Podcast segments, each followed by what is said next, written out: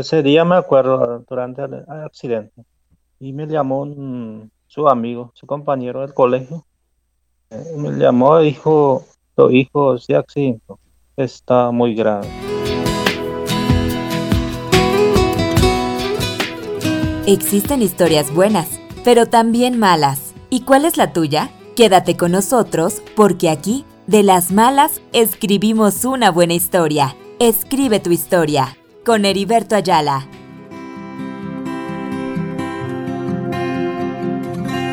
Había escuchado ya de ese hombre que ayer cruzó temprano por este lugar, sanando los enfermos y regalando libertad hacia aquellos que cautivos están.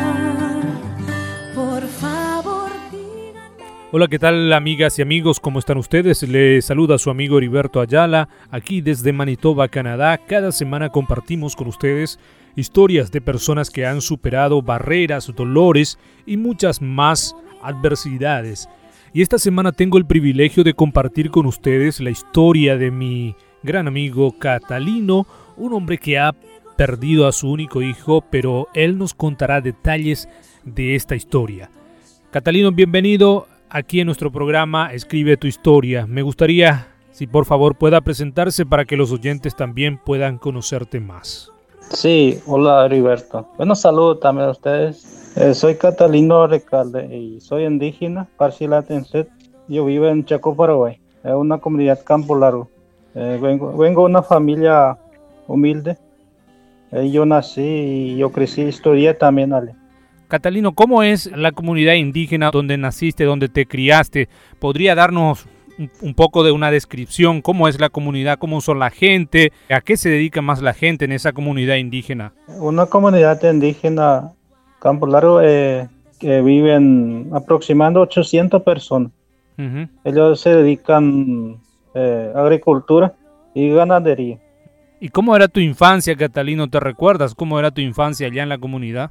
Mi infancia era, como ya dije, una familia pobre, pero estudié. Me culminé hasta la primaria nomás. Pues yo crecí y, me bauticé cuando yo, yo tenía 17 años, una iglesia ahí no podías estudiar más de, la primaria por, por, la pobreza? ¿Por qué situación?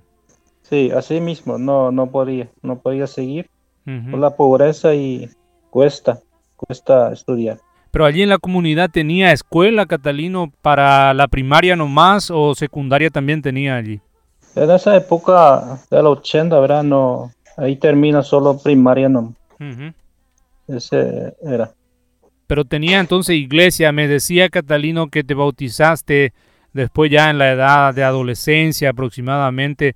Eh, ¿Cómo fue tu encuentro con Jesús, Catalino? ¿Podrías decirnos cómo fue que aceptaste a Jesús en tu vida? Sí, yo, yo no sabía esa vida, ¿verdad? Pero cuando yo creí, yo era un tomador, ¿verdad? Era época de jóvenes, un fumador. Entregué mi vida a Jesús una persona de vicio era Catalino. Sí, sí, así ¿Cómo llegaste a entregar tu vida a Jesús, Catalino? ¿Alguien te habló de Jesús? ¿Alguien te presentó el Evangelio? ¿Cómo fue?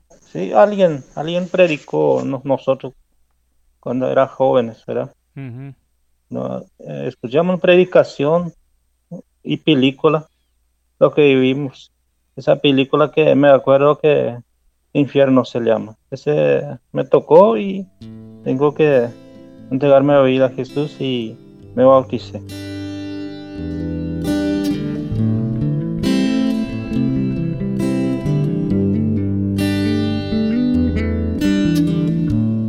Catalino nos dijo que era una persona viciante al cigarrillo, al alcohol, pero un día escuchó el Evangelio y por medio del mensaje transmitido por una película aceptó a Jesucristo en su vida y desde ese momento su vida cambió, dejó sus vicios y empezó a servir a Dios en la iglesia. Sí, mi familia me, apoyaron también.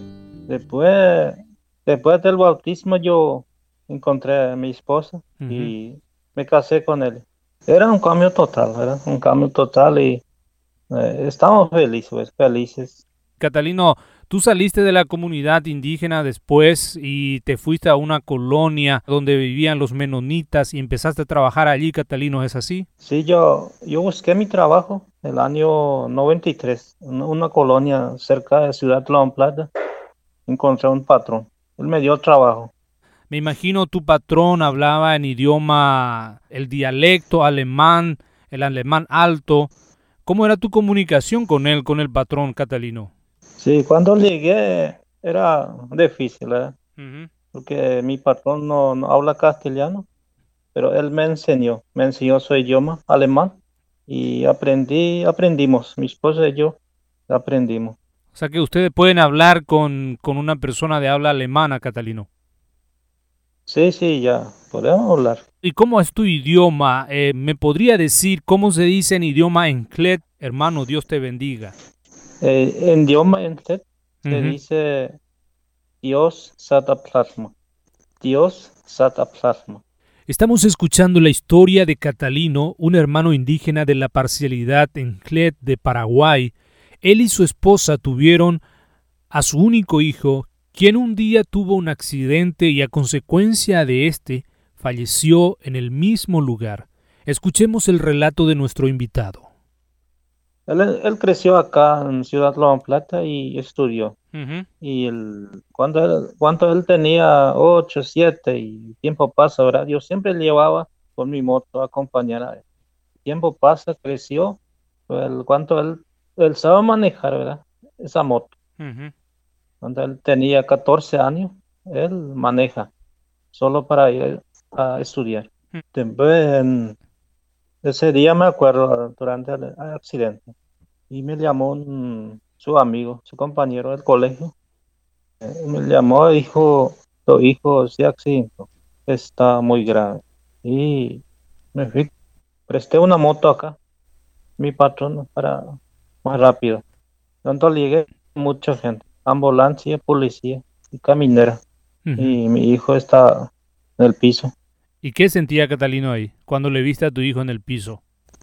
Cuando llegué ahí donde está mi hijo, ahí en el piso, yo me quedé sin palabras, silencio, solo abracé, no. Yo abracé y le dije por qué. Solo le dije por qué. Porque ya falleció. O sea que ahí mismo Catalino falleció. Él no es que se quedó en estado de gravedad, sino ahí en el lugar mismo del accidente él falleció. Ahí mismo. O sea que él estuvo en moto, Catalino, ¿y qué? ¿Qué pasó? ¿Alguien le chocó o cómo fue el accidente? Sí, él se con moto se fue. Y la, la camioneta estacionó enfrente de él. Sí, él chocó y el muchacho voló aproximadamente 10 metros, 10 metros arriba. Voló como un trapo, así me dijo su amigo. O sea que un amigo le estaba viendo cómo pasó todo eso. Sí, sí, así. ¿Y qué sentiste, Catalino, en ese momento por esa persona quien eh, produjo ese accidente donde falleció tu hijo? Yo no, yo no sentí nada de él. Yo solo yo estoy pensado, pensando que, que es un accidente. Y cuando yo escuché que yo le dije que hizo. O sea que se quedó preso él después de ese accidente. Sí, se quedó preso con su señora. Me preocupó que él es un anciano también. Ese, su señora también está. ¿Y qué pensaba hacer en ese momento, Catalino? Yo, yo hablé a mi señora. Vamos, vamos a perdonar. Porque nuestro hijo no, no está más en ese mundo. Y mi señora no, no, no, responde todavía. No me responde.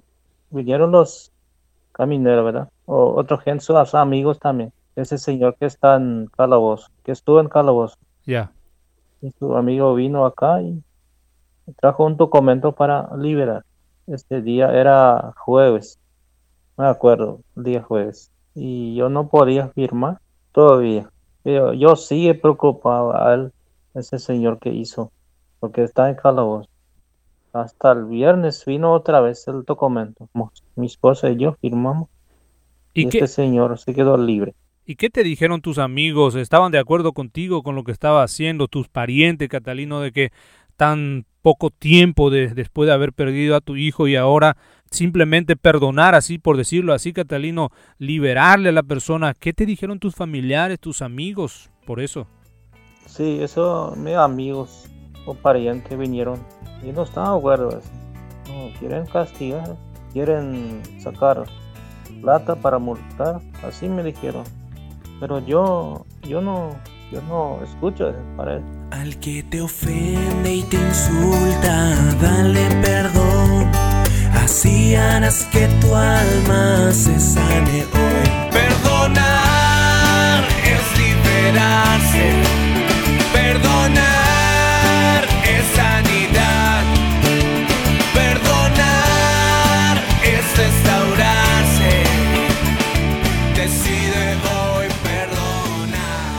Catalino dijo que cuando se enteró que la persona quien causó el accidente donde falleció su hijo estaba presa en una comisaría local, sintió compasión por él y por su esposa, porque eran personas de edad muy avanzadas, y se preocupó por ellos. Y estos sentimientos fueron transformados en la decisión de perdonar, y él dijo, porque Cristo mismo nos enseñó a perdonar. Bueno, es perdonar, porque es la edad, ¿verdad? Y pensamos que también es accidente conozco la Biblia, ¿verdad? ese, ese día. Eso es lo que estoy pensando también. Y perdonar. Que han hecho más. Perdonar. ¿Y no sentís nada cuando falleció tu hijo recordando eso? ¿No sentís ningún rencor contra ellos, Catalino? No, nada. Yo no sentí nada de ellos. No, no estoy en contra de ellos. Yo estoy perdonado a ellos. A veces ellos me preguntan hasta ahora. Pero ese ya pasó. Ese yo digo, ya pasó después de pasar una mala historia, una mala situación, ¿qué fue lo que Dios te enseñó, algo bueno que Dios te mostró en, medio de ese dolor? En medio de ese dolor, Dios me mostró un, sueño que mi hijo está vivo. Ese me hace bien. Dios me mostró y me dio un, don para trabajar en la iglesia. Yo agradezco a Dios ese sueño que tuviste de que Él está vivo, eh, esto te da un alivio, una esperanza de que hay una vida más allá de lo que nosotros vivimos aquí en la tierra. Sí, ese me, me alivia, una esperanza quiere, ese queremos ir también. Estamos vivimos todavía en el mundo, ¿verdad? Eh, ¿Qué mensaje final le dejarías a los oyentes que nos escuchan, Catalino?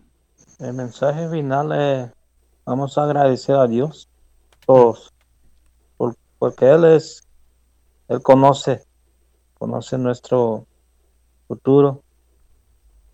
Es lindo, es lindo tener familia, pero tenemos que amar